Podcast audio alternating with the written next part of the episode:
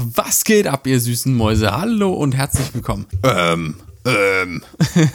äh, heute zu Beginn vielleicht nochmal ein kurzes Update. Hä? Habe ich jetzt wirklich so die Folge eingeleitet? Meine Güte, das wird auch immer professioneller hier. Äh, heute zu Beginn nur ein kurzes Update zum Glasglas. Ich bin mir ziemlich sicher, dass wir in diesem Jahr die erste Staffel nicht mehr beenden werden. Ich weiß auch ehrlich gesagt nicht, welche meiner drei Gehirnzellen auf die Idee kam, dass das im natürlichen Veröffentlichungsflow, in dem wir uns aktuell befinden, das auch nur irgendwie klappen könnte. Dementsprechend ist also noch ein bisschen Zeit bis dahin und ich sage es euch so wie es ist. Dann gibt's das Glasglas halt auch erst später. Was ja aber so gesehen auch von wirtschaftlichem Vorteil sein kann, weil wenn jetzt noch ein paar Zuhörer dazukommen sollten, wovon ich mal ganz schwer ausgehe, bewegen wir uns ja schon langsam in den Regionen, in denen McDonald's auch seine Coca-Cola Aktionsgläser bestellt. Läuft doch. Übrigens, wenn ihr euch jetzt schon ein Glas reservieren wollt, schreibt mir gern eine E-Mail. Die Adresse sollte ja mittlerweile bekannt sein. Und dann muss dann auch am Ende keiner von euch weinen, weil er keins abbekommen hat. Wartet, ähm, ich blätter mal kurz durch meine nicht vorhandene Buchhaltung. Ja, also okay. Oh, wow. Ja, bisher haben wir schon um die 25 süßen Mäuse, die in Zukunft ihren süßen Apfelsaft aus dem Glasglas trinken wollen. Super. Okay, genug der Worte. Ihr wisst Bescheid, also können wir jetzt auch ohne weitere Ablenkungen direkt in die heutige Folge huschen. Viel Spaß beim Zuhören. Pftsch. Die allseits beliebte Marketingfalle, dass wir unbedingt eine neue Kamera brauchen, um jetzt die besseren Bilder machen zu können, das ist ja ein alter Hut. Darüber haben wir hier auch schon gesprochen und auch in vielen anderen Formaten wird das Thema immer wieder gerne aufgegriffen, um halt ein bisschen mehr Bewusstsein beim jeweiligen Publikum zu schaffen. Aus diesem Grund möchte ich heute gern über ein Thema sprechen, das sich oftmals aus diesem scheinbaren Missstand an fehlender Ausrüstung herausentwickelt. Quasi die nächste Evolutionsstufe vom Gas-Syndrom. Dazu müssen wir uns aber erstmal wieder in unsere Glas-Zeitmaschine setzen, das Jahr 2014 auf der Uhr einstellen und mal fix gegen den Fluxkompensator gehauen und los geht's. Im Jahr 2014 war ich nämlich das erste Mal in Amerika und bin da mit einem Mietwagen einmal von links nach rechts, von oben nach unten und querfeldein wieder zurückgedonnert. Das sind sehr viele Eindrücke für den kleinen blassen Jungen aus Deutschland, sehr viele unterschiedliche Landschaftsbilder von der Millionenmetropole bis zur staubtrockenen Wüste. Es war einfach alles mit dabei. Dementsprechend unsicher und nervös war ich beim Packen meines Kamerarucksacks am Tag bevor der Flug ging. Ich würde heute sagen, und ich habe es so, glaube ich, damals auch schon gesagt, dass ich zu dieser Zeit, naja, noch nicht so wirklich einen eigenen Bildstil drauf hatte. Heute, heute habe ich einen eigenen Bildstil. Damals sahen meine Bilder, je nachdem wo und was ich fotografiert hatte, aber eigentlich immer anders aus. Und das soll jetzt auch gar nicht arrogant klingen oder sowas. Nur weil man noch keinen eigenen Bildstil hat, heißt das ja noch lange nicht, dass die Bilder automatisch auch schlecht sind. Nee, es fehlt ihnen lediglich der rote Faden, so ein bisschen der Wiedererkennungswert. Und ich glaube, rückblickend hat mich diese Tatsache noch ein ganzes Stück mehr verunsichert. Und naja, wie kompensiert ein Fotograf seine Verunsicherung? Richtig, er stopft den Rucksack bis oben unter die letzte Lasche randvoll, um zumindest in der Theorie auf alle möglichen Szenarien vorbereitet zu sein. Ich habe dann damals, da war ich dann noch ganz stolz drauf, das weiß ich noch, meine gesamte Ausrüstung auf dem Tisch verteilt und dann von oben ein Bild für meine Facebook-Seite gemacht. Ich kann euch ja mal sagen, was ich da so alles mit am Start hatte. Also, kommen Sie näher, kommen Sie ran hier, Rabatte, Rabatte, Rabatte. Da hätten wir eine Nikon D7100, ein 10 bis 20 mm Objektiv, ein 18 bis 105, ein 55 bis 200 und eine 50 mm Festbrennweite. Junge, allein hier könnte ich mir doch direkt schon ah, den Nackenklatscher verpassen. Aber hey, stopp, es wird noch besser. Ein externer Blitz, falls es dunkel wird, äh, zwei Funkstrecken, um mit dem Blitz entfesselt zu blitzen, äh, falls ich spontan in Los Angeles ein Model fotografieren sollte, man weiß es nicht. Einen Haufen Akkus, noch viel mehr Speicherkarten, ein Ladegerät, vier ND-Filter und ein komplettes Reinigungsset für die Optiken. Falls man in der Wüste von einem Tornado überrascht wird, äh, kann ja sein. Abgerundet wurde diese feine Komposition dann noch von einem schicken Stativ. Dafür, dass ich nicht wusste, was ich fotografieren werde, habe ich ganz schön viel Zeug mit mir herumgeschleppt. Hier können wir das Ganze jetzt auch ein bisschen abkürzen. Während der Reise habe ich einen Großteil meines sehr limitierten Denkvolumens damit vergeudet, zu planen, wann ich welches Objektiv am besten draufschraube, wie ich die Objektivwechsel am besten vorbereite, ob ich abends dann vielleicht nochmal den Blitz draufknalle und wie ich es am schnellsten schaffe, das Stativ wieder auf und abzubauen, wenn ich den Spot wechseln möchte. Anstatt mich auf das Licht vor Ort zu konzentrieren, nach den möglichst besten Locations Ausschau zu halten und mein Auge der Liebe zum Detail zu schenken, hatte ich nur organisatorische Fragen im Kopf, technische Fragen. Wie mache ich was? Wie muss ich das einstellen, um in dieser Situation diese und diese Bilder zu machen? Von Tag zu Tag wuchs in mir dementsprechend die Frustration und fraß immer mehr auch meine Kreativität auf. Dieser Rucksack, der mich auf alle Situationen vorbereiten sollte und den ich ganz stolz meinen Freunden auf Social Media präsentiert habe. Haha, schaut mal her, wie professionell ich mittlerweile bin. Ich habe einen Rucksack wurde äh, aber immer mehr zum Ballast. Mental und auch körperlich. Ich meine, lauft mal 10 Stunden durch San Francisco und habt ständig einen 15 Kilo schweren Rucksack auf den Schultern. Wenn ihr dann abends im Motel ins Bett fallt, fallen eure Schultern direkt mit ab das macht dann irgendwann einfach keinen Spaß mehr. Es macht wirklich keinen Spaß mehr. Ja, in den 5-Sekunden-Sequenzen der Travel-Vlogs sieht das immer unglaublich majestätisch und eindrucksvoll aus, wenn man am Gipfel des Matterhorns steht mit seinem Knorke 400 Euro Rucksack über der gelben Regenjacke. Was man in den Travel-Vlogs aber nicht sieht, ist, wie die arme Sau das Ding da erstmal über mehrere Stunden hochschleppen musste.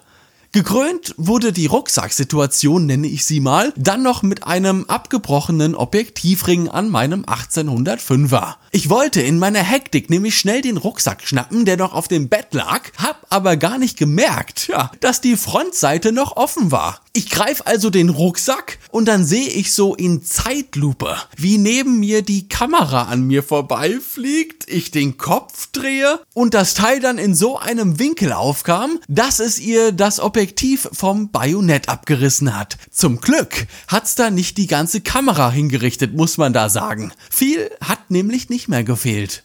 Ausrüstung gibt uns in der Theorie ein Gefühl von vorbereitet sein, eine Art von Sicherheit, die uns in unvorhergesehenen Momenten eine Lösung parat haben lässt. Ähnlich wie das Gefühl, dass wir uns einreden, wenn wir bessere Bilder, professionellere Bilder von einer neuen Kamera abhängig machen. Ja, in der Theorie ist die neue Kamera immer besser als das ältere Modell. Das ist nun mal der Sinn von neuen Dingen.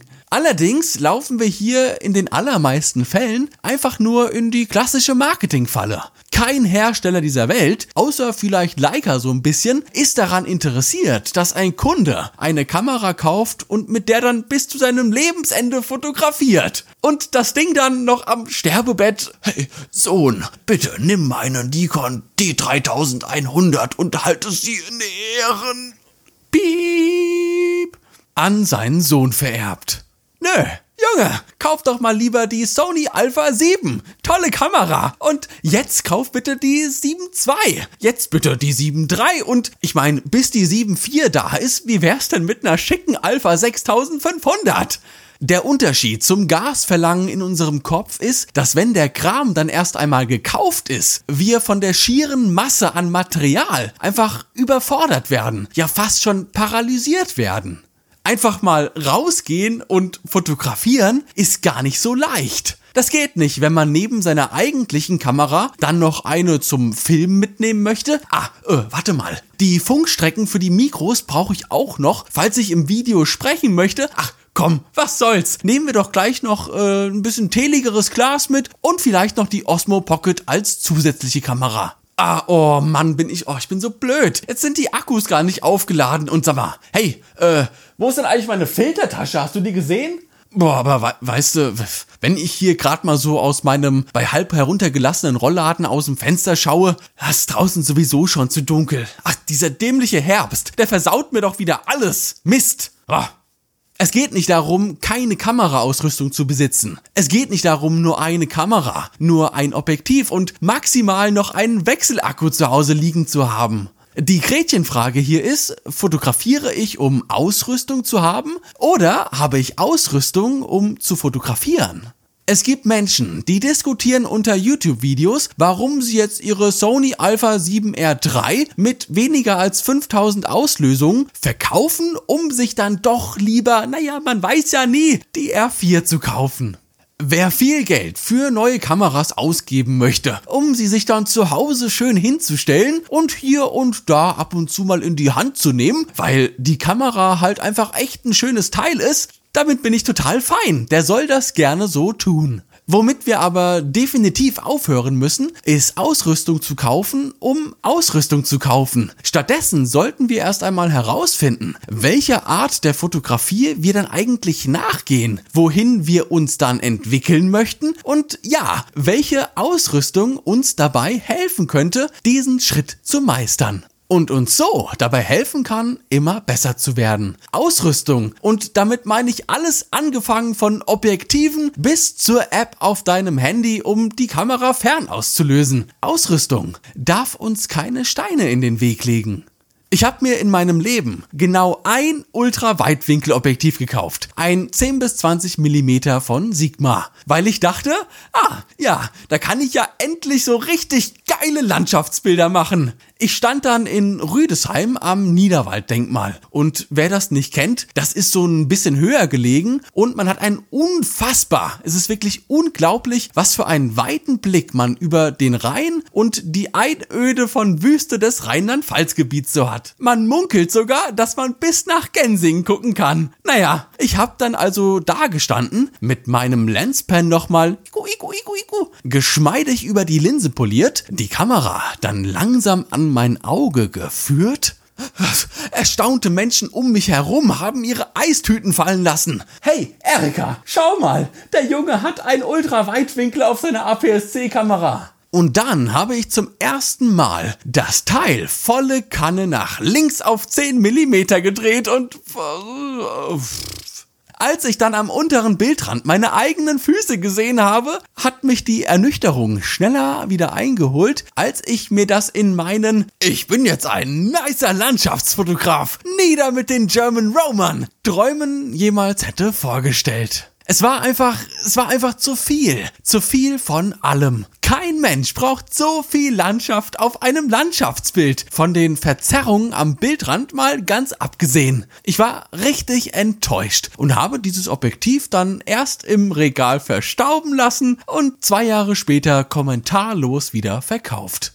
Das Problem war, dass ich mich nur einmal, nur ein einziges Mal etwas intensiver mit der Ultraweitwinkel-Landschaftsfotografie hätte beschäftigen sollen, um recht schnell zu merken, dass diese Art der Fotografie halt einfach nichts für mich ist. Ich habe mir aber diese Ausrüstung gekauft, weil ich dachte, ich bräuchte diese erst, bevor ich mich mit dem jeweiligen Genre enger auseinandersetzen kann. Quasi so eine Art Legitimation, dass ich jetzt dafür bereit bin. Ich bin Teil von euch, guckt mich an. Ich finde, es ist auch überhaupt keine Schande, sich solche Fehlkäufe einzugestehen. Ne? Ist halt einfach doof gelaufen. Wenn man etwas Neues ausprobieren möchte, muss man halt vielleicht manchmal kaufen und dann ins Fettnäpfchen tappen. Aber wenn wir mehr damit anfangen, auf unsere innere Stimme zu hören, und das hat jetzt nichts mit Esoterik zu tun, sondern viel mehr mit Ästhetik, dann können wir mehr Qualität in unsere Fotografie einfließen lassen. Wenn ich gern Porträts schieße und ich mit meinem 50er 1.8 Nifty 50 am Start bin, aber ich gern etwas weitwinkliger gehen möchte und naja, es mir auch wünschen würde, noch offenblendiger zu werden, dann spricht nichts dagegen, sich auch zum Beispiel ein 35er Sigma Art mit Blende 1.4 zu kaufen.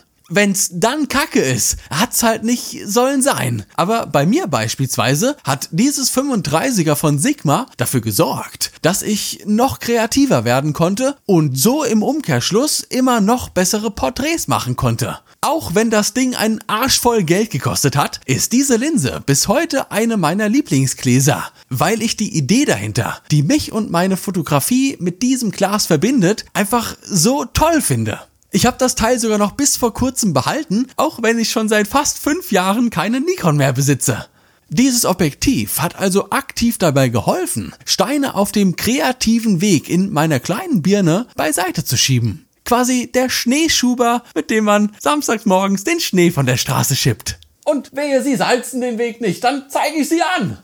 Der Drang nach neuer Ausrüstung, weil wir alle auch irgendwo halt einfach Technik-Nerds sind, den kennen wir. Dass uns zu viel Ausrüstung aber auch oft paralysiert und uns die Lust an der Fotografie raubt, sollten wir aber immer im Hinterkopf haben, bevor wir den Jetzt bestellen Button auf Amazon durchklicken. Ausrüstung soll dafür sorgen, dass wir bessere Bilder machen, dass wir öfter mit der Kamera rausgehen und nicht, dass wir vor lauter Frust die Schuld mal wieder aufs Wetter schieben. Übrigens, eBay Kleinanzeigen ist die ideale Plattform, um unnötigen Ballast wieder loszuwerden.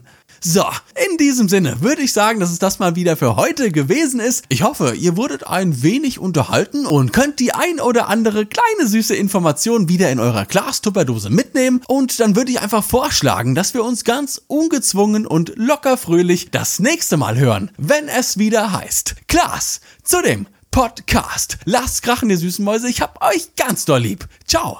Brrr.